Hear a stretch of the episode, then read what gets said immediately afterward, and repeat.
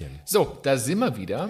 Heute mal nicht singend. Richtig. Ist ja auch kein Musikpodcast. Denn man muss ja auch ab und zu mal Abwechslung hier reinbringen Ach so. in diesen Laden. Ne? Deshalb, aber du bist auf jeden Fall richtig, auch nicht singend bei Papa und Papi, Männerhaushalt. Schatz, das wäre dein Also Einsatz ich, gewesen. Oh, Entschuldigung, ich habe dir so zugehört, ich war so konzentriert und habe darüber nachgedacht, was du gesagt Wollen wir hast. es nochmal machen? Ja, bitte. Mhm. Du bist hier richtig bei Papa und Papi, Männerhaushalt. Männerhaushalt. Sehr gut.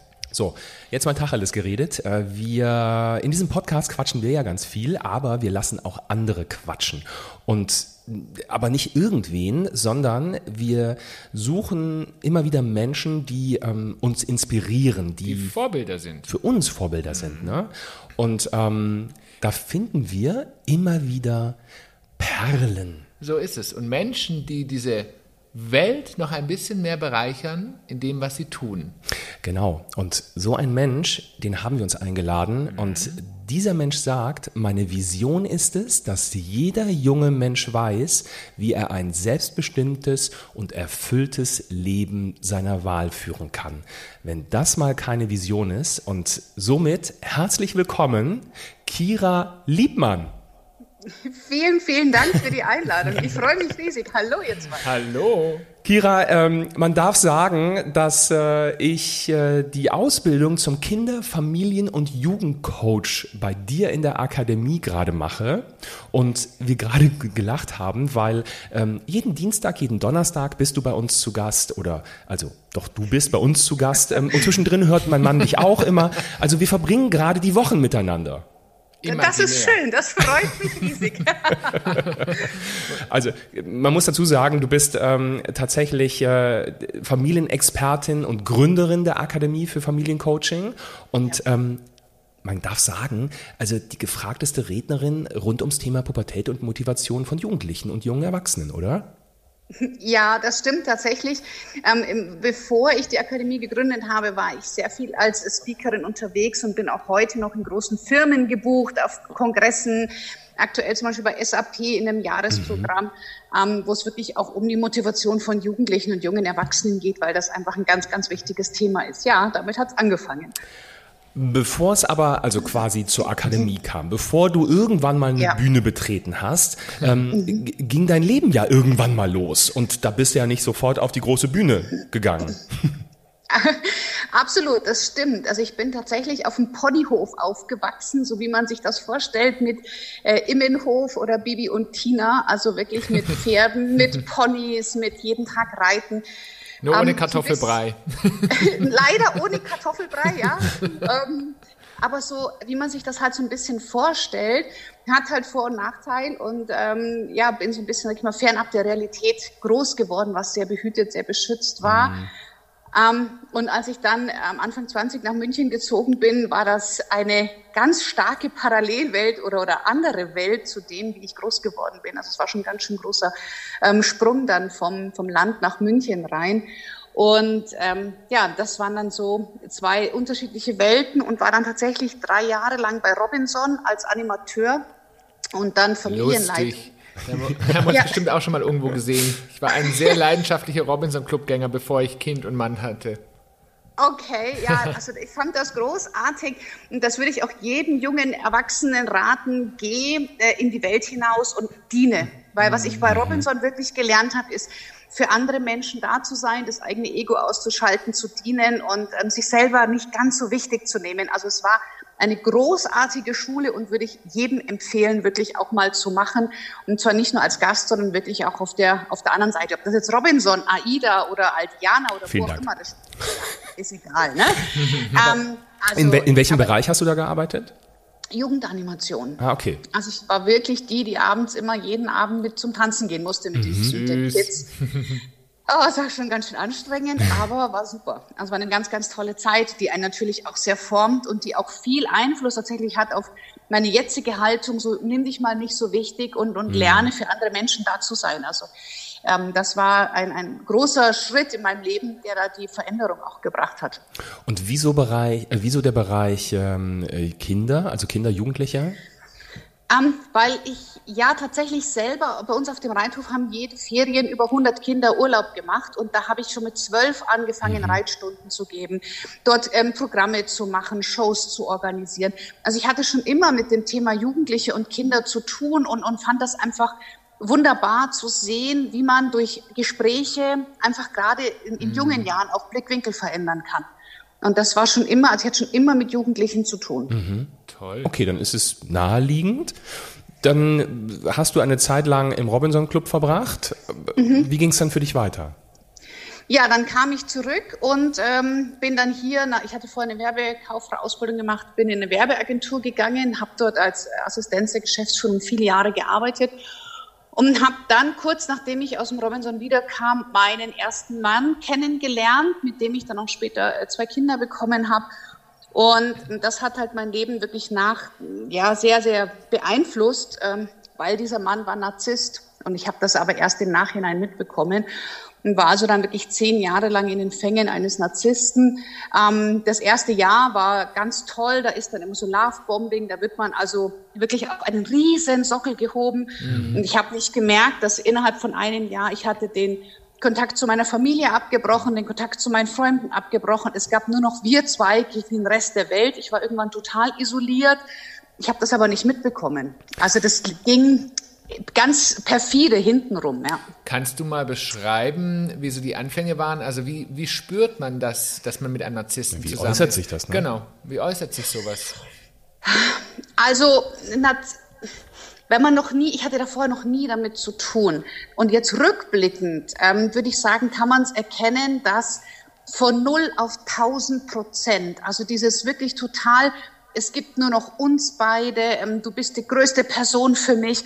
Und dann fing das aber da schon immer wieder an, dieses, ähm, das, was ich gesagt habe, war falsch, das, was ich sage, ist nicht richtig, ich bin schuld, wenn es ihm nicht gut ging. Also das fing schon so in kleinen Dingen an. Da kann man das schon merken, wenn man sehr viel mit Schuld gearbeitet wird, so mit emotionaler mhm. Erpressung.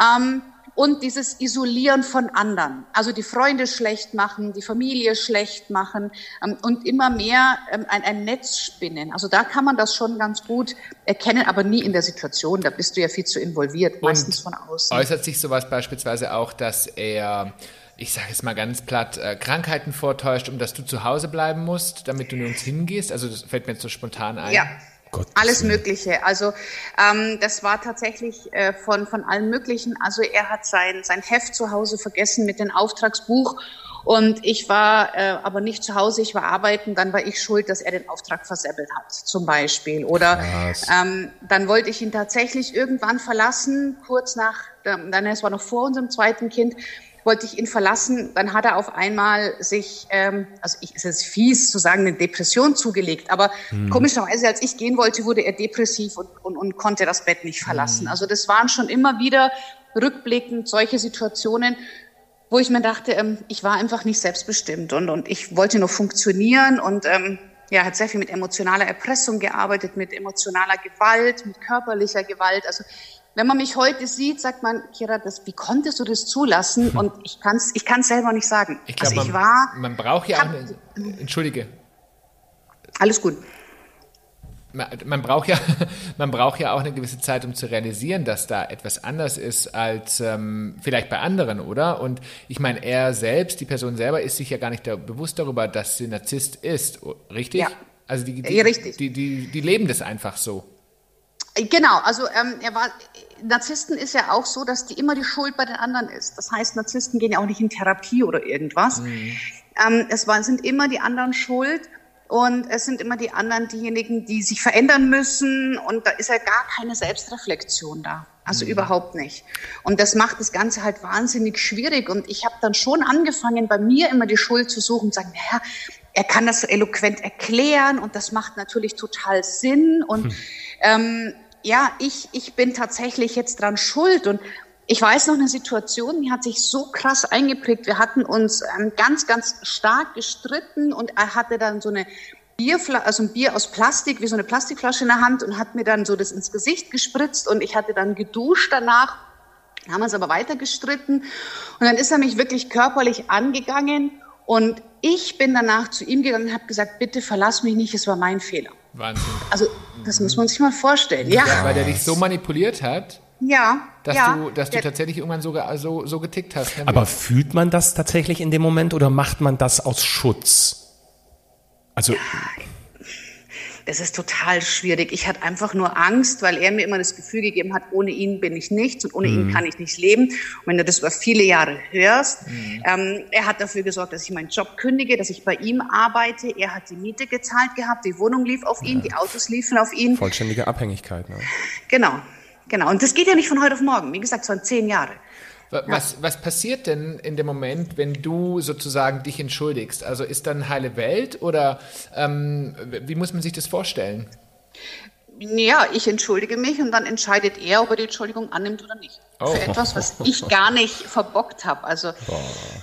ja, Krass. fällt es und das äh, ist na, im Nachgang mir, es ist, ich war so, aber das lief wie so ein Film ab. Ne? Kennt man ja manchmal, dass so Lebensphasen. Ja. Man erinnert sich, aber man fühlt es nicht mehr rein. Ja, das, mhm. das war wie so funktionieren. Jetzt stellt sich für den Zuhörenden natürlich hm, eine Frage ganz schnell. Du hast gesagt, ähm, du hast mit ihm zwei Kinder bekommen. Ja. Äh, wie, wie, funktioniert denn so ein Familienleben dann mit so einer narzisstischen, also mit so einer ausgeprägten, ausgeprägten Narzissmus? Mhm. Also das erste Kind kam sehr, sehr schnell. Da hatte einfach meinen Wert, meinen Wunsch nach Familie sofort mhm. erkannt und herausgefunden. Äh, und die erste Tochter kam sehr schnell und ähm, die hat sehr darunter gelitten. Also sie war fünf, als dann endlich äh, ich es geschafft habe zu gehen. Ähm, die hat auch eine Therapie gemacht danach tatsächlich. Mhm. Wahnsinn. Und ähm, beim zweiten Kind war es so, dass wir kurz getrennt waren ähm, und dann kam ich nochmal zurück zum Gespräch, wie wir es jetzt alles machen, hatten wir zu viel Wein getrunken, mhm. ähm, sind noch einmal ins Bett gegangen und dann bin ich schwanger geworden. Also das zweite Kind ist absolut geliebt, aber war nicht mhm. geplant. Ähm, ja, und dann war die Trennung einfach auch wieder hinfällig. Und, ähm, dann kam die zweite Tochter und dann war der, war für mich klar, ich, ich muss gehen. Und dann kam äh, Burnout. Und ist ein Burnout gegangen, in eine Depression gefallen und hat mich noch weitere zwei Jahre einfach festgehalten dadurch. Ich, ja.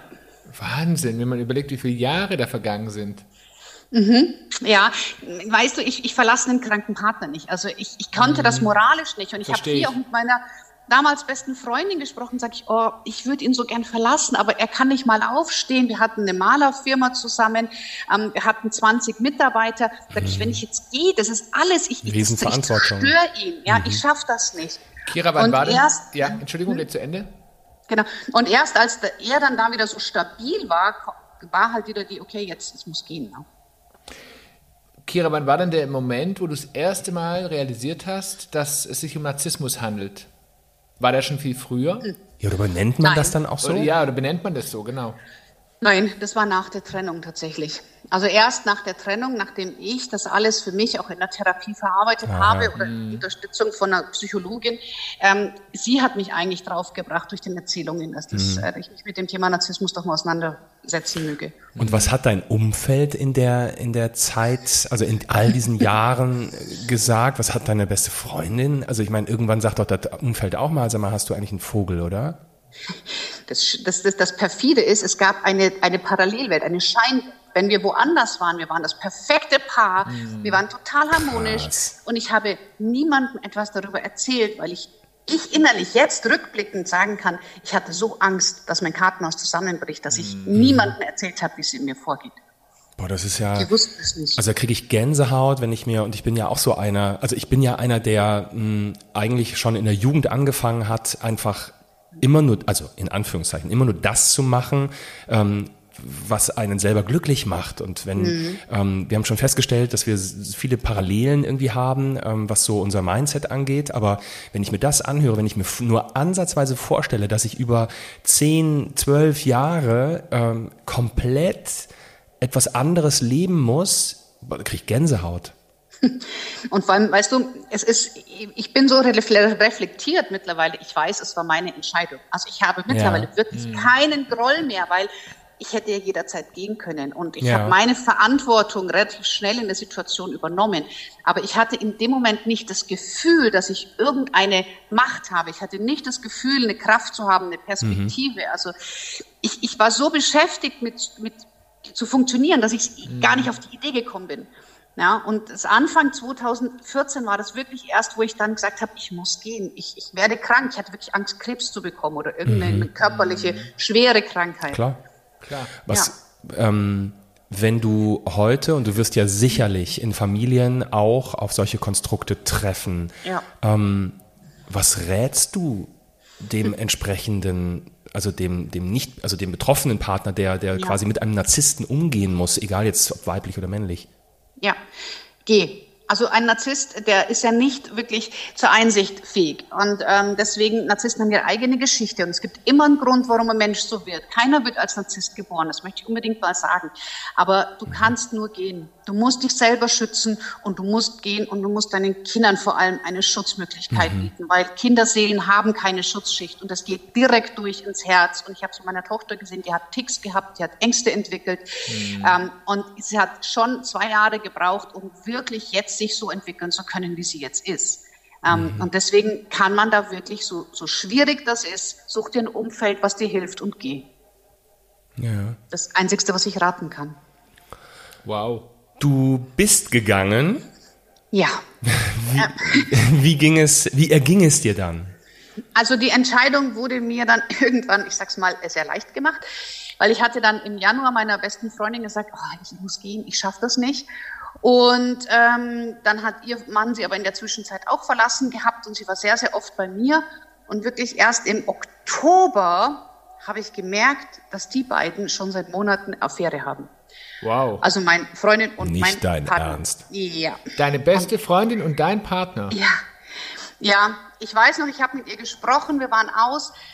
Ich habe mit ihr gesprochen, dass es so schwierig ist und dass ich jetzt äh, gehen will. Und ähm, dann hat sie ihm eine halbe Stunde später eine WhatsApp geschickt, ich liebe dich. Also ich, hab, ich bin irgendwann wow, an sein Handy dein gegangen. Ernst? Ja. Irgendwann das hatte ich, ich das, das spürt man und ich, ich habe immer beide darauf angesprochen, sage ich, Leute, da läuft doch was. Nein, nein, nein.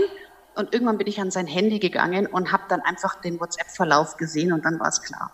Ja. Sag mal, das kann man ja, also das kann man, das, das, das ist, ist, ja Stoff für Hollywood. Ja, genau. ja, das war tatsächlich Was so. Was hast du dann, dann gemacht? Bin ich sofort getrennt. Also sofort getrennt, habe gesagt, gut, Schluss. Ähm, du weißt, ähm, Treue ist für mich etwas, also das ist mein höchster Wert und hm. das ist jetzt vorbei. Und das, ich habe ihr tatsächlich nach zwei Jahren oder so eine E-Mail geschrieben und habe mich bedankt bei ihr, weil ich es, glaube ich, nicht geschafft hätte zu gehen, wenn das nicht gewesen wäre. Ja. Weil das ist ja, das ist ja total krass und vor allen Dingen ähm, auch, auch wenn du sagst, Treue ist der größte Wert, ähm, das hat ja auch, also Treue kommt ja auch in ähm, nicht partnerschaftlichen Beziehungen vor. Also auch mit, ja. wenn du sagst, du, du, verlierst ja nicht nur den Mann dann, sondern du verlierst ja, ja auch noch deine beste Freundin, also Anker ja. in deinem Leben, die die eigentlich ja maßgeblich sein sollten.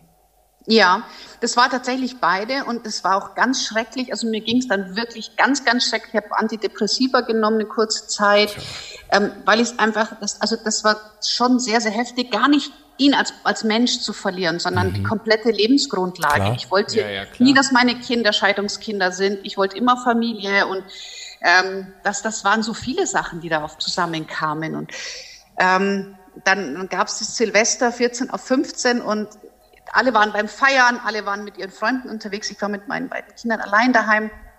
Mhm. Und ähm, Mitternacht haben alle angestoßen und ich stand da mit meinem äh, Prosecco allein auf der Terrasse von mhm. mir und habe mir gedacht, mal, wenn es jetzt vorbei wäre, wäre es auch nicht schlimm.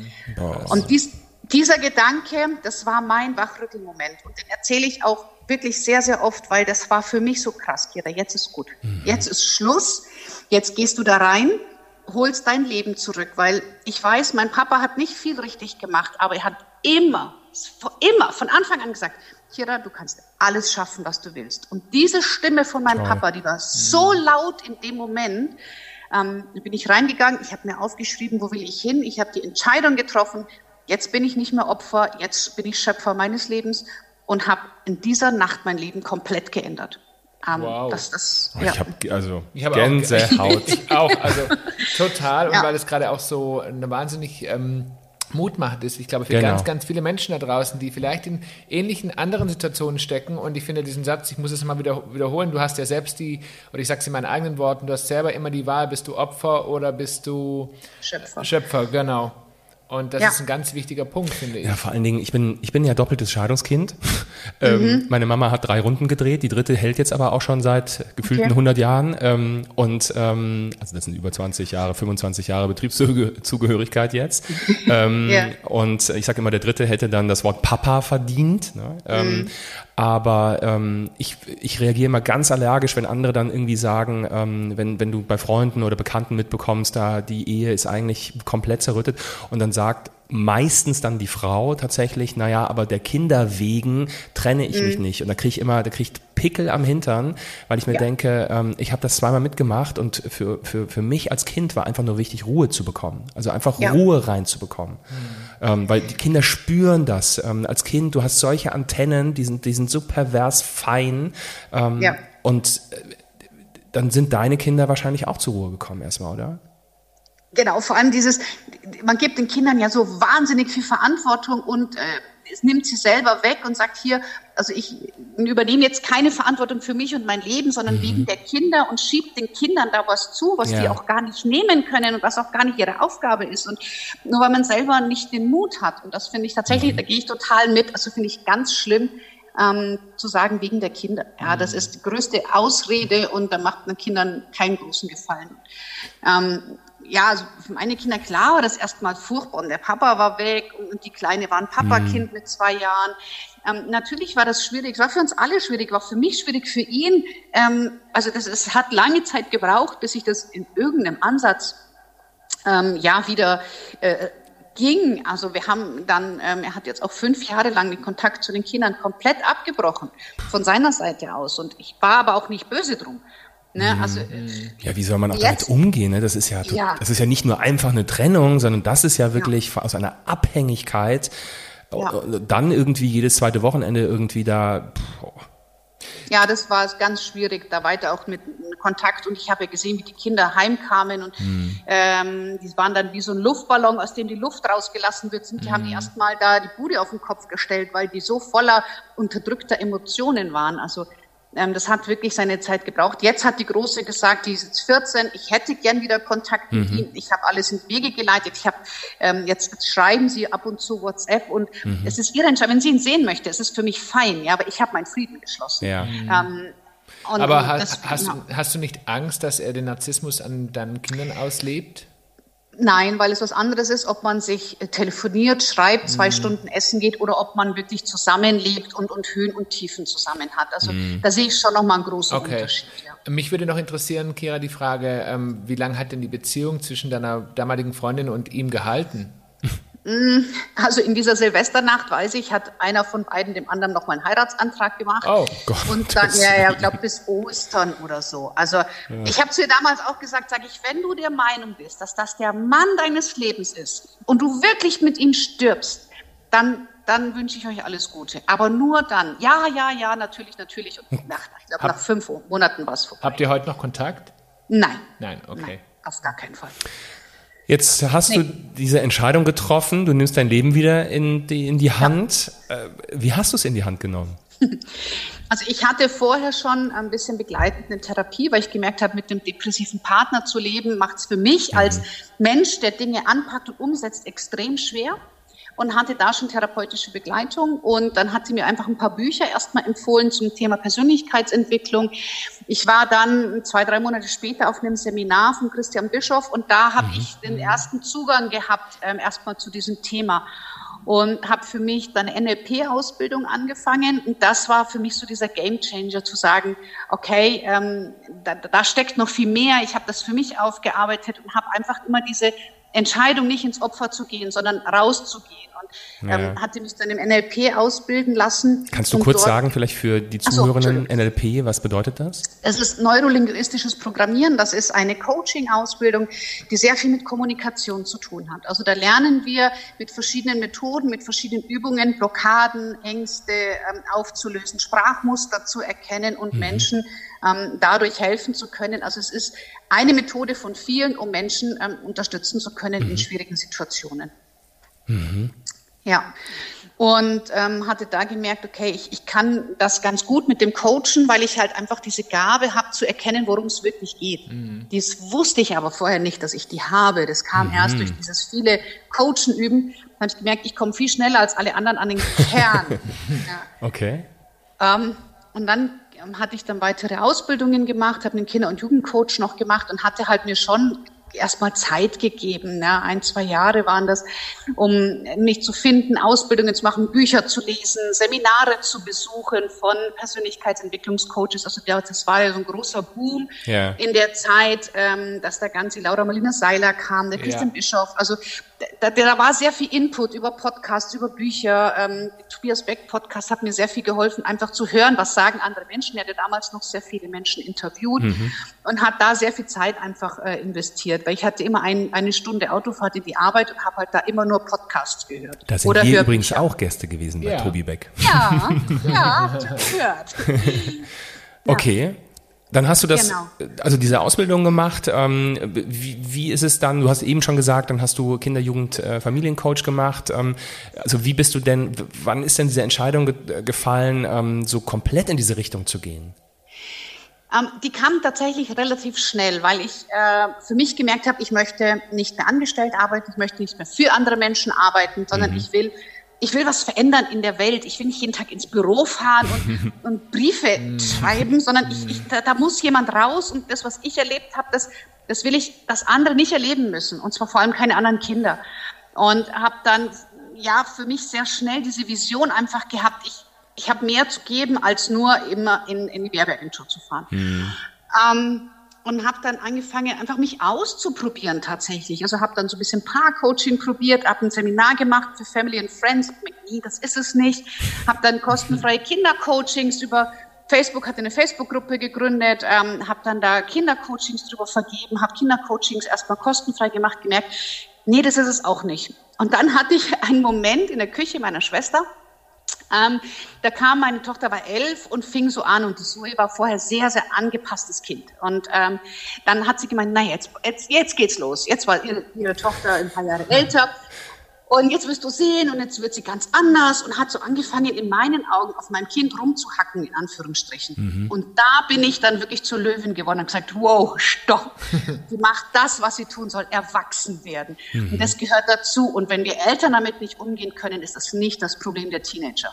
Und da habe ich gemerkt, da war Musik drinnen und habe mich dann wirklich auf Pubertät und Motivation von Jugendlichen sehr, sehr schnell spezialisiert und ähm, da, da war der Bedarf einfach riesig. Also ich hatte gleich eine Facebook-Gruppe mit über 2000 Leuten, einen Podcast, wow. der mittlerweile über 500.000 Mal runtergeladen wurde ähm, und waren über 400 Schulen mit dem Thema. Also das, das, das ja, war halt einfach genau richtig. Motivation von Jugendlichen ist ein, ist ein Riesending. Hm. Das Lustige ist, ähm, meine Mama hat irgendwann mal gesagt, wofür braucht man denn das über, wofür brauchen die das denn überhaupt? Ähm, wobei meine Mama eigentlich total offen ist und ja. ähm, mich hat diese Frage schon fast erschreckt. Ich, Mama, ganz ehrlich, also es wäre schön gewesen, früher irgendwann mal auch so einen, so einen kleinen Werkzeugkoffer an, an Tools und und wie kann ich, also ne, was was was habe ich für Talente? Wie kann ich damit umgehen? Wie kann ich das ja. einsetzen und so zu haben. Ich habe das halt gemacht. Also ich hatte halt einen Dickkopf und ähm, mhm. ich hatte halt also einen, einen, inneren Treiber, aber das war nicht mit Wissen, sondern das war einfach nur mit dem Kopf durch die Wand. Also und mittlerweile kommt sie da hinterher und sagt, ah okay, verstehe, ja. Heute als Eltern, ähm, ich finde das ich bin so glücklich, wenn, wenn wir mit unserem Sohn umgehen und auch wenn wir gegen die Wand fahren mit so wie wir es mhm. machen, bin ich eigentlich fast dauerhaft total glücklich darüber, wie wir als Eltern heute was wir für eine Chance haben, mit den Kids umzugehen. Ja, absolut. Und vor allem, ich hatte damals schon das trojanische Pferd, was ich heute auch noch habe. Und zwar, ich sage, die Eltern kommen, weil sie was über die Kinder lernen wollen. Die Lehrer kommen, weil sie sich Methoden wünschen, die Kids zu motivieren. Mhm. Aber das ist nur ein trojanisches Pferd. Es geht immer im Umgang um die Beziehung und um den Erwachsenen. Mhm. Immer. Ja, also die Eltern haben ausschließlich im Elternabend Tipps bekommen, was sie in ihrer eigenen Haltung, ihre eigene Sicht, ihren mhm. eigenen Blickwinkel, ihr eigenes Verhalten verändern können, um Jugendliche äh, zu motivieren. Bei Lehrern genauso. Ja, wenn ich die 5b nicht mag äh, und mit der Haltung reingehe, ihr seid alle doof, dann kann ich die motivieren, so viel ich will. Ja, klar. Ja? Aber und, und, da stolpern natürlich ganz, ganz, das merke ich jetzt in der Ausbildung auch, da stolpern ganz viele drüber, ne? Also dieses, Ja. Moment mal, aber mein Kind hat doch das Problem. Genau. Deswegen, ich nenne es immer trojanisches Pferd, weil deswegen kommen die Leute und deswegen bist du bei mir dann auch Kinder-, Jugend- und Familiencoach, weil Eltern suchen keinen Elterncoach oder Familiencoach. Eltern suchen immer einen Kindercoach. Richtig. Weißt Was Und wiederum dann- heißt, die Arbeit findet mit den Eltern statt. Genau. Ja, genau. Immer. Ja, und da- das war damals, glaube ich, auch so das, warum mich die Schulen dann auch so rumgereicht haben und, und weiterempfohlen haben, weil äh, bei den Eltern und bei den Lehrern einfach dann manchmal so der Groschen fällt. So, ah ja, okay, ich bin ja für verantwortlich. Ich bin ja derjenige, der spricht, der die Haltung hat, der der, der die Gedanken verändern kann, ähm, der zuhört oder nicht zuhört, der meint, der das Kind verurteilt oder nicht verurteilt. Und dann wirkt sich das automatisch auf die Kinder, auf die Klasse, auf die, auf die Gruppe, auf alle aus. Ja, ich äh, könnte immer stundenlang zuhören, ob- obwohl du jede Woche hier gerade ein- und ausgehst. äh, Ja. ähm, weil das, und äh, man spürt dann, am Anfang ist man noch echt so verunsichert, ja, Moment mal, aber das kann doch nicht, also, ne, so. Und dann geht man immer tiefer in diese Materie rein während der Ausbildung und man, und natürlich ist dann die eigene Familie erstmal so der, der Anker, wo man sagt, okay, ich gucke mir das mal genauer an, wie reagiert mein Sohn, wenn ich das Folgende tue, ähm, ne, so, also welcher Spiegel, wie viel Spiegel und das ist so krass, Ja. wie es am Ende stimmt. Ja, ja, also dieser elternbasierte Coaching-Ansatz, der ist in meinen Augen viel, viel, viel zu wenig verbreitet. Es gibt, ähm, wenn du mit Erzieherinnen sprichst, die werden nur darauf vorbereitet, mit dem Kind zu arbeiten. Lehrer werden nur darauf vorbereitet, im Studio mit den Kindern zu arbeiten. Aber ähm, es, es gibt Psychologen, entweder den Kinder- und Jugendpsychologen oder den Erwachsenenpsychologen. Jetzt darf der Kinder- und Jugendpsychologe aber nur jede vierte Stunde mit den Eltern zusammen und dem Kind was machen. Ähm, die Lösung liegt aber bei den Erwachsenen. Ja, und das ist Ja, so ein. Riesenproblem, weil ein Erwachsenenpsychologe, zu dem gehst du nicht, wenn du ein Problem mit dem Kind hast. Der Natürlich, Kinder- und. Jugendpsychologe kann aber nicht, muss aber mit dem Kind arbeiten. Und da sehe ich ein ganz, ganz großes Problem, einfach wie das bei uns alles aufgebaut ist, weil es in den Köpfen noch nicht angekommen ist. Kinder haben das Problem, aber die Eltern haben die Lösung. Total spannend. Jetzt hast du, ähm, also jetzt bist du quasi in der Pubertät angelangt. Ähm, Ja. äh, Das ist so dein Steckenpferd. Ähm, wie, wie kam es denn dann? Also man gründet ja nicht mal schnell eine Akademie, oder doch? Ich schon. ähm, nein, das war tatsächlich Corona. Also es war Februar 2020. Meine Schultour war das komplette Jahr ausgebucht. Über 100.000 Euro äh, geplante Einnahmen waren innerhalb von einer Woche abgesagt. Ähm, und da bin ich, äh, Björn, ich glaube ähnlich wie du, ähm, kurz ja, hinsetzen, durchatmen und dann aufstehen, Krone richten und was Neues machen. Und habe dann ähm, ja in Corona angefangen, Buch, mein Buch zu schreiben und erstmal alle Coachings zu machen und habe dann so für mich im, im August gemerkt, so, huh, du machst zwar viel und du brauchst keine staatliche Hilfen und kriegst das alles hin, aber ah, die Freude, die Freude ist wieder weg. Ja, du, das, der, die Vision ist nicht mehr da. Und dann hatte ich mich den ganzen August rausgenommen und habe dann gesagt, okay, was kann ich gut? Ich kann Menschen gut Wissen vermitteln. Also es wird jetzt an der Zeit alleine schaffe ich nicht, so viele Familien zu erreichen, wie ich es gerne hätte. Ich muss da jetzt ähm, was machen und hatte dann in der Zeit, wo man äh, sich treffen durfte, eine Weiterbildung zum Kinder- und Jugendcoach angeboten. Ähm, da waren 20 Teilnehmerinnen und Teilnehmer und am Offline. Samstag die, äh, offline, also äh, in real life quasi. Ja. Und ähm, die ging drei Tage und ich fahre am Samstag nach Hause und rufe meinen Mann an und sage, Schatz, ich kann die jetzt nicht alle gehen lassen. Die sind so angefixt, die sind so dabei. Ich kann die jetzt nicht einfach gehen lassen. Ich mache eine Familiencoach-Ausbildung. Ich sage, du spinnst doch. Sag ich, doch, ich teste das morgen. Ich teste das und wenn über 50 Prozent das buchen, dann mache ich das. Auch geil. Eigentlich erstmal gar kein Produkt habend, aber ich teste Ja. das morgen und wenn die es buchen, dann, dann mache ich das Produkt. Ja, nee, ich- das finde ich großartig. Ja, und ja, aber ich brauche ja keine Mühe mir machen, wenn das der Markt. Ja, Ja. absolut. So, ich habe das gepitcht am nächsten Tag und alle bis auf zwei haben gesagt, okay, wir sind dabei, wann geht's los? Ich so, äh, Januar geht's los. Moment, Januar und wann war das? Ähm, September. ja, sportliche Nummer. Ja, Genau, und ähm, dann ging das ruckzuck, weil dann bin ich nach Hause, sage ich, Schatz, wir haben noch, weiß ich nicht, 15.000 Euro auf dem Geschäftskonto. Ich, ähm, jetzt, ich habe da hier eine Werbeagentur, da arbeitet ein Kollege, der Markus Hofmann, vielleicht kennt ihr den mit, mit denen zusammen, der findet die gut. Ich buchte jetzt, wir machen die, ich gründe jetzt die Akademie und ähm, wir machen eine Ausbildung. Und dann ist der erst so, ach du Scheiße, bist du verrückt? Und, und dann ähm, nach zwei Tagen hat er gemerkt, okay, da, das Logo war schon, die äh, Firma war eingetragen und so weiter. Dann sagt er, ja, okay, ich bin dabei. Ja, und ähm, dann ist, hat er auch gekündigt, ist bei mir mit eingestiegen, äh, als, als Geschäftsführer mit mir zusammen. Und wir haben die Akademie ähm, im Oktober gegründet. Im November lief der erste Ausbildungsstrang mit 20 Teilnehmern und seitdem haben wir jeden Monat zwischen 15 und 30 Ausbildungsteilnehmer, die neu anfangen. Es gab keinen Monat, wo niemand angefangen hat. Wow. Krass. Und das Tolle ist ja, ähm, das ist so ein fortlaufendes System. Und am Anfang äh, habe ich, also das Lustige ist, kann ich ganz ehrlich sagen, ich habe ein paar Mal die Augenbraue hochgezogen und dachte mir, hm, ob das so funktioniert. Und, heute bin ich, äh, ich bin in Modul 5 angekommen übrigens. Ähm, okay. Ja, mhm, ähm, im Schweiße meines Angesichts. Ähm, aber äh, das ist so krass, wie geil das funktioniert, wie mhm. Menschen, die jetzt in Modul 1 anfangen, mit Menschen zusammenarbeiten, die in Modul 5 oder sogar 7 sind. Und das, ja. das ist völlig irre. Ja, weil jeder mal in Modul 1 war. Ja, also das Schöne ja. ist ja, jeder kann verstehen, wie es denen geht. Und ähm, ja, mir war es halt wichtig, so einen Wertschätzungsraum zu schaffen und vor allem wirklich maximal 30 Starter pro Monat zu haben. Mhm. Weil ich finde es nicht schön, wenn man so eine Massenveranstaltung hat, mhm. wo man niemanden kennt. Mhm. Ja, und, und dadurch äh, können manche vielleicht erst in zwei, drei Monaten anfangen. Also dieses Jahr ist schon sehr, sehr voll zum Beispiel. Ähm, aber da, dadurch bleibt es trotzdem familiär. Das heißt, das ihr schiebt dann auch? Also ihr sagt dann, hey, das, also diesen Monat, ja. also nächsten Monat funktioniert nicht mehr, sondern übernächster wäre ja. möglich? Okay. Ja, wir schließen dann wirklich. Also dann wird zugemacht und dann wird es auch mhm. gar nicht mehr verkauft und äh, kannst du nur noch dann später einsteigen, weil sonst, sonst wird es unpersönlich. Ähm, sag mal, für wen ist denn, also ich weiß es ja, aber ähm, erklär es vielleicht in eigenen Worten, ähm, für wen ist diese Ausbildung gedacht?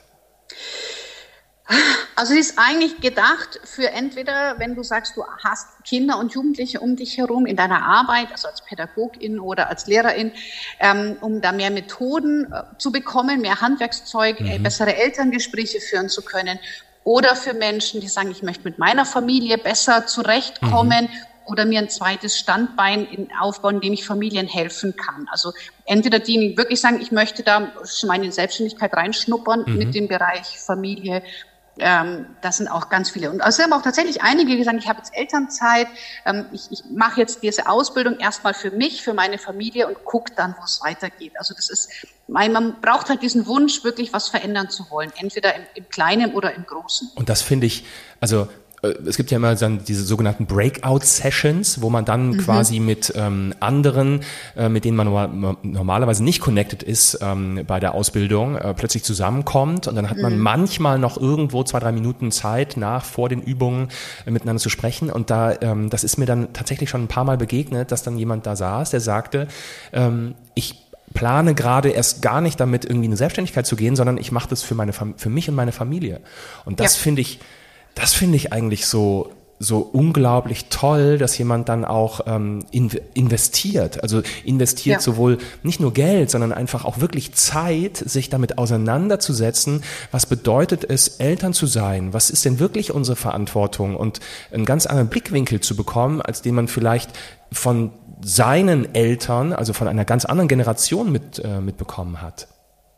Absolut. Und vor allem äh, solchen El Müttern sage ich, lasst doch den Vater mitschauen. Ja, mhm. hört es gemeinsam an. Also mhm. Also entwickelt euch doch gemeinsam weiter, weil einer oder zwei die Videos hört oder mhm. sieht oder die Skripte liest, das ist ja völlig egal für mich. Aber wenn ihr dann bei euch, eine, und wenn es nur ein Kind ist, für das wir das Leben verändern, ja. ist doch schon mhm. alles richtig gemacht. Du, mein Mann sitzt manchmal oben im Büro, wenn ich dann mal wieder ähm, äh, dich anhöre und anschaue, äh, sitzt er manchmal neben mir und manchmal kommt dann so von hinten, Siehste?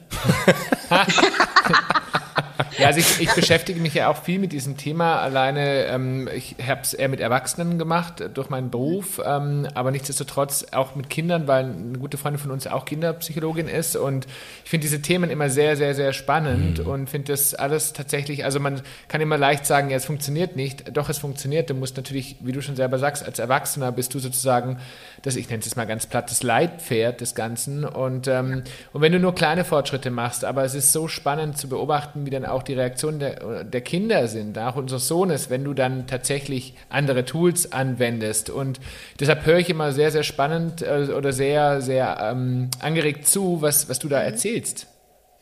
Ja, und vor allem, das sind ja oft ähm, Denkmodelle, die man so vielleicht gar nicht kennt. Also da zum Beispiel zu sagen, hey, was ist eigentlich meine Angelegenheit und was nicht? Mhm. Wo übernehme ich äh, Verantwortung für andere Menschen, die gar nicht meine ist? Also da ist auch so viel Reflexion und ganz spannend wird's dann äh, Modul 7, systemische Familienordnung. Da ähm, werdet ihr bestimmt auch noch mal die eine oder andere coole Erfahrung haben. Ja.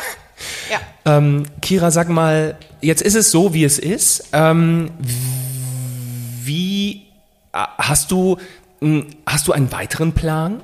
Also geht es jetzt einfach so weiter, wie es ist, weil es toll ist und weil es einfach erfolgreich ist? Oder gibt es irgendetwas, ähm, wo, wo, was steht am Horizont? Also ich bin tatsächlich jemand, der, wenn Dinge laufen, egal wie erfolgreich, sich also langweilen ist das falsche Wort, aber mhm. dann möchte ich gerne was Neues schaffen. Mhm tatsächlich mein großer Plan ist es, ähm, dass die Akademie für Familiencoaching nur eine Schule von vielen ist, die in der Haltung ausbilden. Das heißt, ich werde den Verband der Kinder-, Jugend- und Familiencoaches gründen mhm. und werde dort auch ähm, wirklich Siegel vergeben an andere Ausbildungsschulen, die mit dieser Haltung auch ausbilden. Ähm, dabei, es gibt, glaube ich, noch viele tolle andere Ausbilder, die, mit denen ich vielleicht noch gar nicht in, in Verbindung bin mhm. und äh, die auch ja, sich dann unter unser Dach äh, gehen können. Okay. Also das cool. ist so auch noch mein, mein großer Wunsch, weil wir sind als Akademie TÜV zertifiziert und das, was der TÜV für uns macht, möchte ich gern für andere Ausbildungsbetriebe, die im Bereich Familie, Kinder oder Jugendliche tätig sind, sein. Dass wir Eltern diese Sicherheit geben. Du bist nicht bei irgendeinem Coach, weil es kann sich jeder Coach mhm. nennen. Da musst du nichts machen. Und wenn du aber dieses Siegel von dem Verband oder was auch immer das dann sein wird, hast, mhm. dann kannst du dir sicher sein, dass die und die und die Richtlinien ähm, erfüllt sind, dass die und die das Wissen da ja. ist.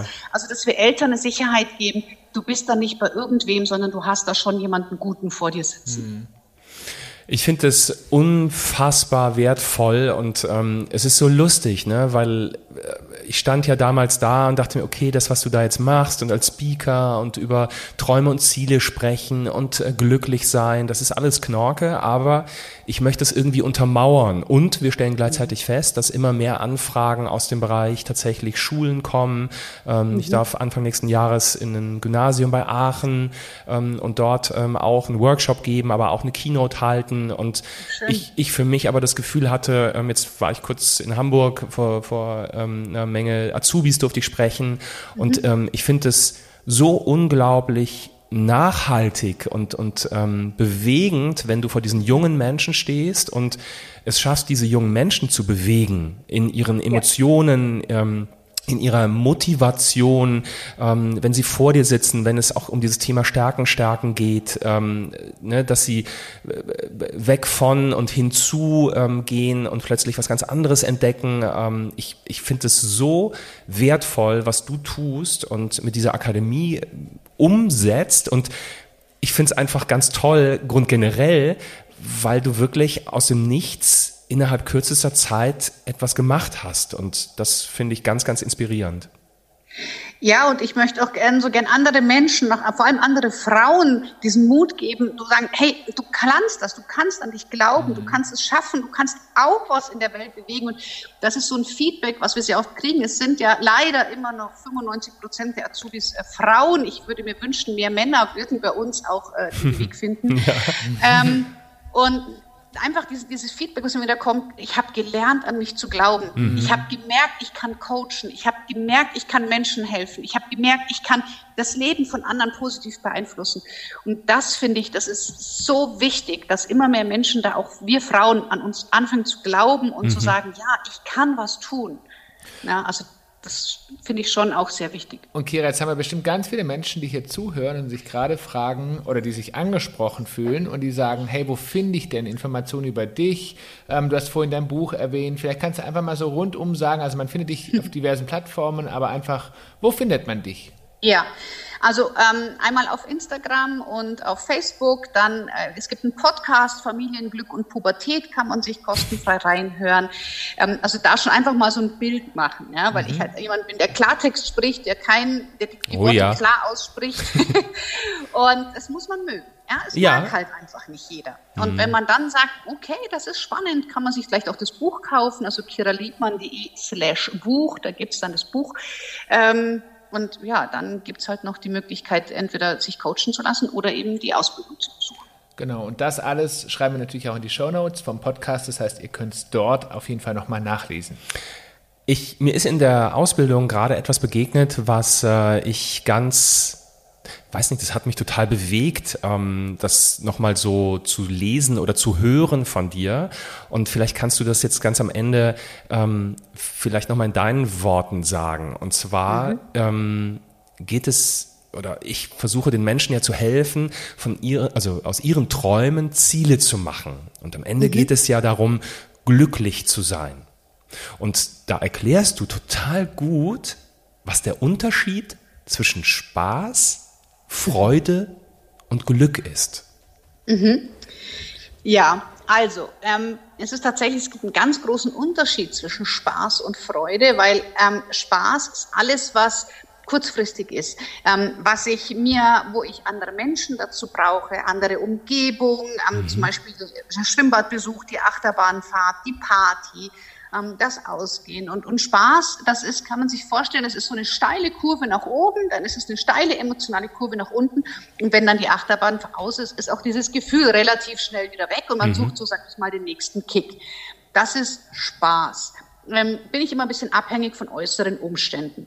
Freude, das ist etwas innen, in mir. Ich kann selber für mich entscheiden, mir jetzt einen freudigen Moment zu gönnen, indem ich mich mit meinem Kaffee hinsetze und dem Schmetterling auf den Blumen zuschaue. Ähm, ich kann mit meinen Kindern freudige Momente schaffen, indem ich sie innig drücke oder wir einen gemeinsamen Kinoabend machen. Ist es zwar auch mit Fernsehen, aber es geht um die Verbindung und um die Gemeinschaft, die mhm. dahinter steht. Also Freude, da brauche ich niemanden, der dafür sorgt, dass ich mich freue. Ja, mhm. alleine Spaß zu haben, klar, ich kann Musik anmachen, ich kann tanzen, aber Freude ist eher leiser und pass halt nach. Also selbst, ich sag mal, wenn der Schmetterling weggeflogen ist, ist dieses Gefühl in mir noch immer da, mhm. mich gerade darüber zu freuen. Mhm. Das ist eigentlich der größte Unterschied. Und daraus entsteht dann Glück, wenn ich es einfach, ja, schaffe, dieses, diese Freude zu schätzen und wahrzunehmen und zu sagen, ja, ich, ich bin in der Lage, mir solche Momente zu schaffen. Und äh, das nennen dann viele Menschen Glück, Zufriedenheit, wie auch immer man das nennen möchte. Mhm.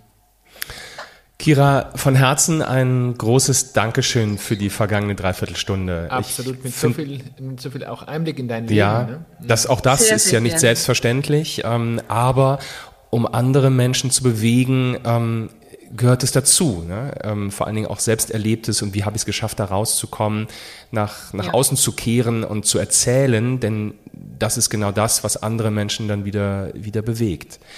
Wir danken ja, dir. Ja? ja? Ja, ich wollte nur sagen, um, um halt, wenn ich will, dass andere Menschen die Maske abnehmen, muss ich selber erstmal Maske abnehmen. Und deswegen, mhm. es fängt immer alles bei uns selber an, egal mhm. wovon wir ausgehen. Mhm. Völlig richtig. Wir ja. wünschen dir ähm, allen Erfolg, ähm, den Verband und was nach dem Verband kommt, weil wenn den, wenn es den gibt, dann hast du ja bestimmt schon den nächsten Plan. Und ich, ich bin total gespannt, äh, wie das bei dir weitergeht. Äh, ich freue mich, bei dir diese Ausbildung zu machen. Ähm, das inspiriert mich, das bringt mich weiter und äh, davon profitiert vielleicht dann auch der ein oder andere Zuhörende da draußen. Und ähm, wir wünschen dir einfach alles, alles Gute. Und ich darf ein kleines Geheimnis verraten. Hm. Ich ja? liebäugel auch damit, tatsächlich das noch zu tun bei dir. Ich finde das so spannend, vor allen Dingen, weil was Björn immer wieder erzählt. Ähm, könnte sein, dass ich einer deiner nächsten, äh, wie nennt sich das nicht, Kunden? Trainees. Trainees bin. Ja, genau. Teilnehmer. Wie schön, würde ich mich sehr freuen. Melde dich am besten dir beiden direkt bei mir, dann sprechen wir nochmal. Ja. Sehr gut. Großartig. Ich wünsche euch auch ähm, noch alles Gute und ich finde das ganz toll, was ihr macht. Und ähm, ja, dass wir Menschen uns auch zusammentun und sagen, hey, wir haben eigentlich alle gemeinsam so ein so ein Ziel und so eine Vision und ähm, dass wir da einfach gemeinsam den Weg gehen und nicht jeder sagt, das ist meins, mhm. sondern hey, wir machen es gemeinsam, weil wir mhm. alle wollen, dass die Welt da draußen ein Stück besser wird. Und das finde ich großartig. Deswegen auch euch vielen, vielen Dank für das tun, was ihr beide tut. Dankeschön. Danke, Kira. In diesem Sinne äh, hören wir uns nächste Woche wieder ne, Richtig. zur nächsten Folge von Papa und Papi Männerhaushalt. Besucht uns gerne bei Instagram, äh, bei TikTok, äh, auf unserem Podcast weiterhin. Es gibt noch ein paar Folgen. Wir sind fast bei Folge 100, Schatz. Unfassbar. Unglaublich. Ähm, ja, oder auf unserer Website. Und denkt daran, Ganz, ganz bald, 19. November, Papa und Papi Weihnachtswichtel gibt es doch, die Show im Oberanger Theater in München. In diesem Sinne, bis bald. Tschüss. Tschüss.